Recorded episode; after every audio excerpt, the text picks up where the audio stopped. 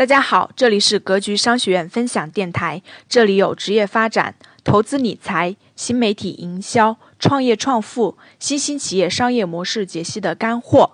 想获得更多详细内容的，请加微信七幺零八六五二三八。下面请听分享。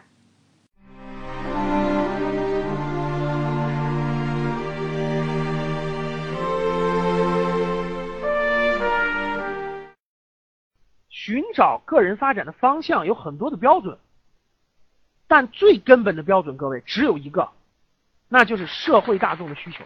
因为我们是一个在社会群体当中生活的，你能社会需求的变化就是经济社会的变化，所以你是否能够提供了某种产品或者服务去满足这种需求，这就是和你的这种找工作关系是密切相关的。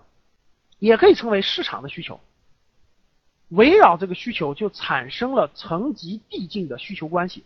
不同的需求关系，我给大家举例子啊，我给大家解释。第一个层次叫蓝色需求，大家看这个蓝色这个横条叫蓝色需求。蓝色需求是最基本的社会大众的需求，这个需求可以是全体大众每个人都需要的，也可以是一小部分人需要的，比如说。全体大众都需要粮食和衣服，对不对？这是全体大众的需求，其中一小部分人，哎，一小部分人他喜欢什么？他运动的时候喜欢穿运动时候的很更舒适的服装，这就是一小部分人的需求。女士在怀孕的时候需要更肥大的合身的衣服，这就是孕妇装。现在孕妇装有个很大的公司啊，叫十月妈咪。这个，这就是更小一部分人的需求。这个需求再小。它也是有一定的基数的人群构成的需求，所以可以称称之为市场需求。如果说只有两个人需要，老师我我我就这俩人需要的东西，那它还不能称为一种市场需求，它只能称为一种个性化的需求。在我们身边这样的例子太多了，各位想一想，三六零、QQ 都满足了几亿人的需求，对不对？我们的电脑都在用三六零杀毒，我们都在用 QQ 交流，这就是很庞大的需求。新东方满足了一部分年轻人在一个时间段里面学习语言的需求，这点我相信大家都很好明、很好理解、很好明、很好这个感受得到。这个需求在不断的裂变，这是它最大的关键点。第二个需求就是它黄色需求，各位看，第二个需求就是黄色需求。黄色需求是为了是满很多企业的组织组织的需求，什么意思呢？为了满足社会需求。很多领域，个体已经无法提供合适的产品或者服务了。这时候呢，就需要出现一些组织来提供某种产品或者服务，来满足新的市场的需求。发展的过程中，就出现了很多组织，很多组织我们就称为公司。这些公司越来越多，也越来越大，懂什么意思了吧？也越来越大，他们。会提供社会大众所需要的不同的需求，比如说我们今天的很多的公司满足的不都是我们社会大众每个人的需要和需求吗？就这个道理。但是大家想想呀，这些公司随着它的发展，它也需要满足它自己也有需求啊。比如说它提供这么多的产品和服务，它需要产品的更新，它需要营销的拓展，它需要人人力，对不对？它需要财务，它需要做账。为了保障公司组织的高效合理运行，就形成了各个职能部门，比如产品部、市场部、营销部、销售部、人力资源部、物流部、财务部、行政部等等等等，甚至很多职能部门外包出去了。比如说，形成了一定的市场需求。比如说，猎头服务，我这个组织要发展，需要一个高层管理人员，我我招不到怎么办？让猎头去找。信息服务、市场调研的服务，比如说圆圆的零点公司就是做市场调研的，设计的服务、培训服务等等，这些都是这个组织需他提供这些需求。这些职能部门或者是外部的服务机构，最大限度的为这个公司提供了服务和支持。我们身边很多的行业都是满足这个这个这个层次需求的，比如说猎头服务、设计院。IT 外包服务、呼叫中心、咨询培训公司、公关公司、营销服务等等，都是满足的这个这个层次的需求。好，红色需求，红什什么是红色需求呢？这么多的部门，他们要发展，也需要各种支持。最需要的支持就是专业技能、专业技术的支持、人力的支持。而这些技术和技能呢，都是依附在人或者机器的身上的。所以，本质上就是要增加设备和人力。这些部门随着发展的需的需求，就产生了各个岗位，比如说产品设计。营销服务、文秘、前台、招聘、绩效考核、审计等等等等，这就是我们大家看到的职位职位。比如说信息服务部门，它需要增加服务器，需要增加储备设备、通信设备等等，这就是需要的机器。就它的部门要发展，它就需要人力和机器。相信这时候大家应该。能看到自己跟求职有什么联系了？为什么咱们看到的都是一些岗位呢？哎，我要应聘的是会计，我要应聘的是这个这个行政，我要应聘的是人资服务，我要应聘的是客户经理。咱们看到的都是这个层次的，就是红色需求，它需求的是职位层次的。那我就引出一个大家知道的这三不同的颜色，红色、黄色和蓝色以后，我就引出一个很重要的一点，就是由于你。的眼界不同，你的看到的东西会不一样。一个人工作的时候，如果他的眼光啊，只是盯着红色需求，只盯着红色需求，也就是说第三层次的这个部门需求的时候，那么这份工作可以满足部门的需求，没问题。个体也可以通过价值交换获得生活所必需的物物质保障。对吧？我们可以领工资。如果只是这个层次的需求的话，那么这份工作就是一份普通的工作，它可以解决我们的谋生。这份需求可以解决我们的谋生问题，它可以谋生，但它无法真正的满足我们内心的价值观、我们的感情依托，无法满足。所以说呢，很多人在。初级工作的时候，在任何一个行业的初级工作的时候，一个企业里头，他总是很难找到他的感兴趣的地方，他总是觉得很枯燥。因为我每天好像就是为了这两三千块钱、三四千块钱而工作费工作的，这就是因为那这是这个层次的需求。当一个人的工作已经能满足本部门的需求，对很多人就敢说，为了生活不得不上班呀，就是这个层次的。当一个人的工作已经满能够满足本部门的需求的时候，比如他能满足本部门需求，并且已经开始满足公司的某方面需求的时候，哎，那么这个个体的眼光已经看到了黄色需求，从满足部门的需求，已经上升到了可以满足组织的需求或公司的需求了，上升到了满足公司某方面的需求。这时呢，他看到了整个组织体系的需求。个人呢被组织认同，在这个价这个，哎，在这个组织当中呢，他就感觉他得到了一种认同。很多人当过部门经理啊，当过一个公司的总监级的人物，都会有这个感受的，就是哎，他觉得他的价值得到了提高和升华，觉得呢公司认可我了，公司对我的工对我的价值得到了一种认同，于是他就爆发出了对工作内容、对内心满足感的一种强烈的追求。他觉得，哎，我的价值得到了认可。哎，他这个动力找到了动力，此时呢，这份工作就不再是一份普通的工作了，可以称为呢个人价值充分体现。他就觉得，哎，他的价值得到认可，得到了认同。所以这就是在有一些公司的忠诚干的每天很带劲儿啊，每天这个很卖力工作跟这个有关。当一个人的工作不仅能满足于一个部门的需求，就他的不仅满足了他的部门的需求，并且把眼光投放到了社会大众的需求的时候，他的眼睛里已经不只是公司的需求了。他一定眼睛里是蓝色需求，也就是更广大的市场的需求。这时呢，对社会大众需求的满足感，就如何满足社会一群人的需要，就支撑起了他的事业心。这就叫做事业心。一个人找到他的事业的最关键的点，就是他发现他满足了社会某类人群的一种需求。当他看到更多的人由于使用了他们公司的产品或者服务而改变了他们自己的生活的时候，并且给他带来了某种便捷和好处的时候，他会享受到其中最大的乐趣。这就是一种给别人提供了价值的乐趣。哎，这就能激发一个人的事业心，能触动他。他知道，他就找到了每天在做什么，为了什么而做，这就是事业心，这就是事业的境界。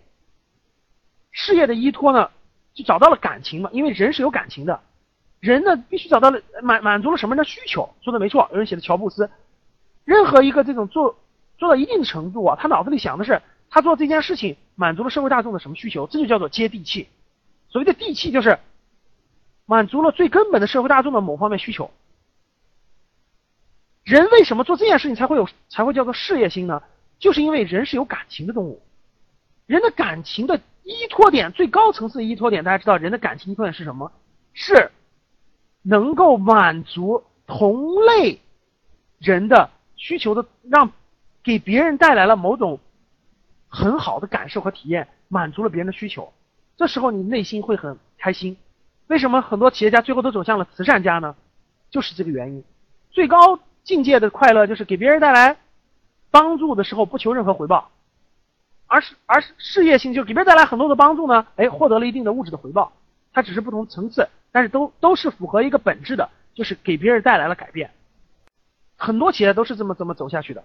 好，那我们作为一个普通的年轻人，应该怎么理清这个顺序呢？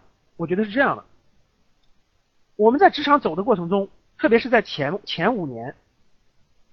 由于我们眼光的局限呢，我们往往看不到更高层次的需求，因为每天做的事情都是琐碎的，就是身边琐碎每天做的事情嘛。每天的看的表格，每天打交道的人，他感受不到。每天基本上考虑都是这份工作挣挣多少钱，适不适合我，我的性格合适不合适等等这些问题，没有把目光和视线呢从红色需求转移到这个这个这个黄色需求，甚至是蓝色需求上。这时候呢，个体就很难找到自己。这个感情的立足点找不到动力，所以就找不到信仰去坚持。这是目前很多人迷茫的一个很呃原因，就在于他找不到跟地气相结合的地方。咱们在在在不断的探索这件事情。所以说呢，对这个这个嗯大部分人来说，年轻人来说，客观上你实际都是满足了红色需求才被雇佣的，才有了这份工作的。但是你从眼光上。你要紧盯的不仅仅是红色的需求，应该盯的是蓝色需求。每一天、每一个月、每一年，你都要问问你自己的工作是否和蓝色需求相连，是否在提高自己的能力去满足和接近于蓝色需求。这就是你成长和寻找自己事业的基因。大家知道很多人为什么最后发展的很好吗？就是因为他每一天、每个月、每一天都在寻找。都在跟这个蓝色需求相关联。他说每一份工作都在这么想，所以他他脑子就促使他这个基因就发生了改变。他每天做的工作慢慢慢慢慢就会发生变化的。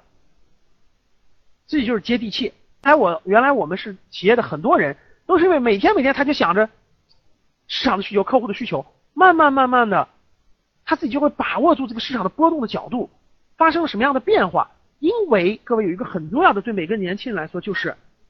蓝色需求是不断变化和衍生的，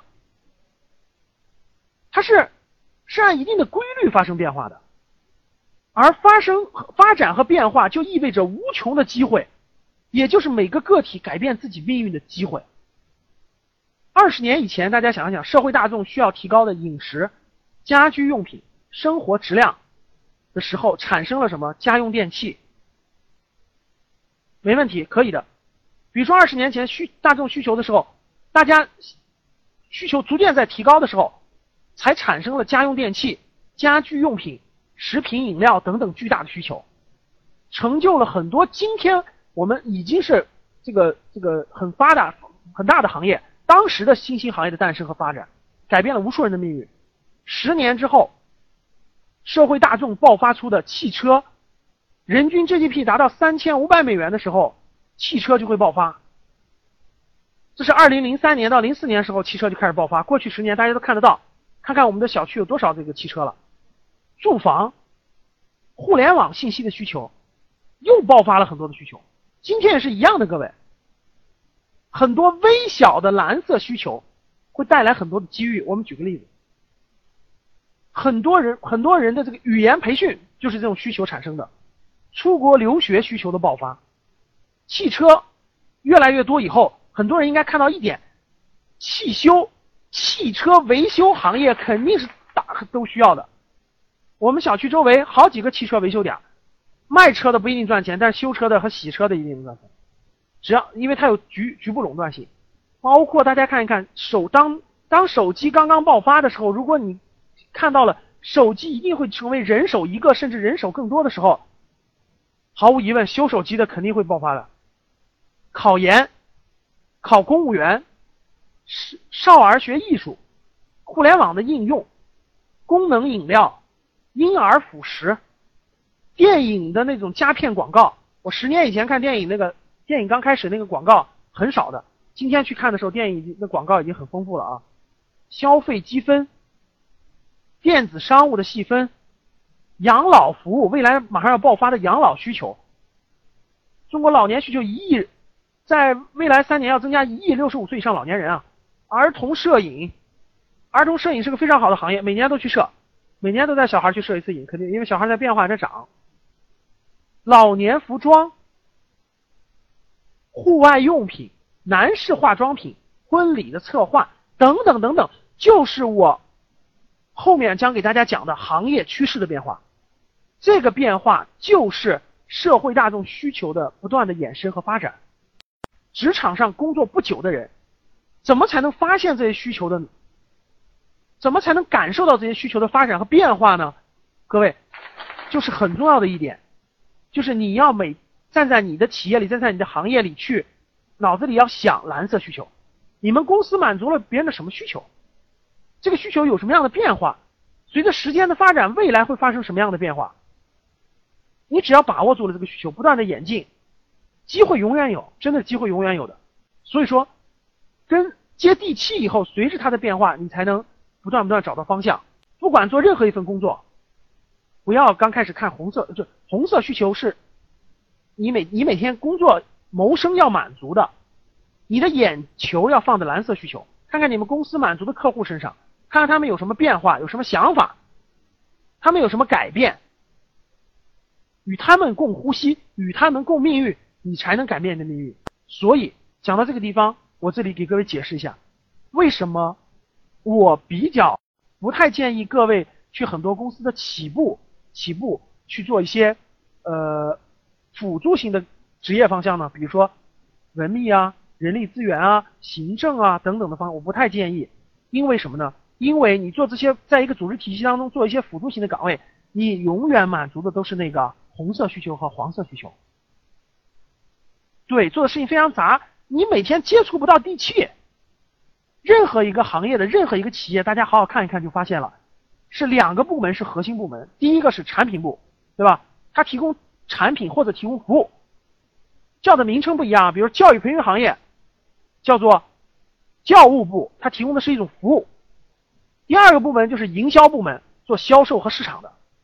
这两个是任何一个行业里的企业的核心，最核心的。做产品和做服务的，每天都要想怎么设计这个产品，怎么改进这个服务，能够满足蓝色需求。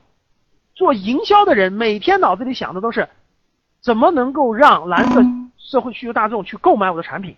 他俩加起来，就是这个核公司最核心、最核心的地方。所以说，在你年轻的时候，在你能承受更多压力的时候，在你不怕困难的时候，我一直建议各位去做这两个方向：要么你做产品研发、服务改进，做具体的服务、具体产品；要么就去做营销。只有这两个才能促使你接地气，在工作的前逐工作的过程中，逐渐逐渐发现、感受到蓝色需求的变化和增长，最后去把握住蓝色需求，从而，我不是让各位去创业，是你当你把握住蓝色需求的时候，你才能加入到一个更好的团队当中去一起做事情，对不对？创业有人会创的，有带头人，有领军人物，有船长。你只要做那个船副，做那个船，最开始那些人就可以了。因为你只有把握住蓝色需求，你才敢于融入一个创新型的团队，融入一个这个行业还不大，这个公司还不大，你就敢于融入进去，是因为你看到了蓝色需求的变化。所以说，各位，我建我我给各位在座建议，我不太建议各位去做。所以很多人讲的什么人力资源体系怎么发展，怎么发展，职业方向怎么发展，我觉得不要从职业方向出发，真的是这样的，从职业方向出发很难走对路的。改变人命运的一定是，好，我给我举个例子，大家好理解了。人在社会上就跟赛马一样，就跟赛马一样，不断的改进。自己的职业方向的技能，做那个事情的技能，就是改变你的骑骑马那个骑术。但实际上，你要做的最重要的事情，各位不是改变你的骑术，骑术是要提高的，但这件事情不是最后，最核心是找到一匹特别好的赛马，懂什么意思吧？就跟你去，你出家门从国贸要从北京国贸要去中关村，最关键的是你是坐地铁、打车还是开自己开车还是坐公交车，这是最重要的，不是说每天练习你那个脚。呃路每一步多迈五五毫米，每一步多迈五厘米，这个不是起决定作用的。所以说，各位，我要用一句话，就是说，要找到你的那匹赛马，能够驮着你往前走的那个内容，这才是最重要的。这件事情一旦把握对了，花上你十年的时间，这就是最重要的一个人事业成功的最关键的因素之一。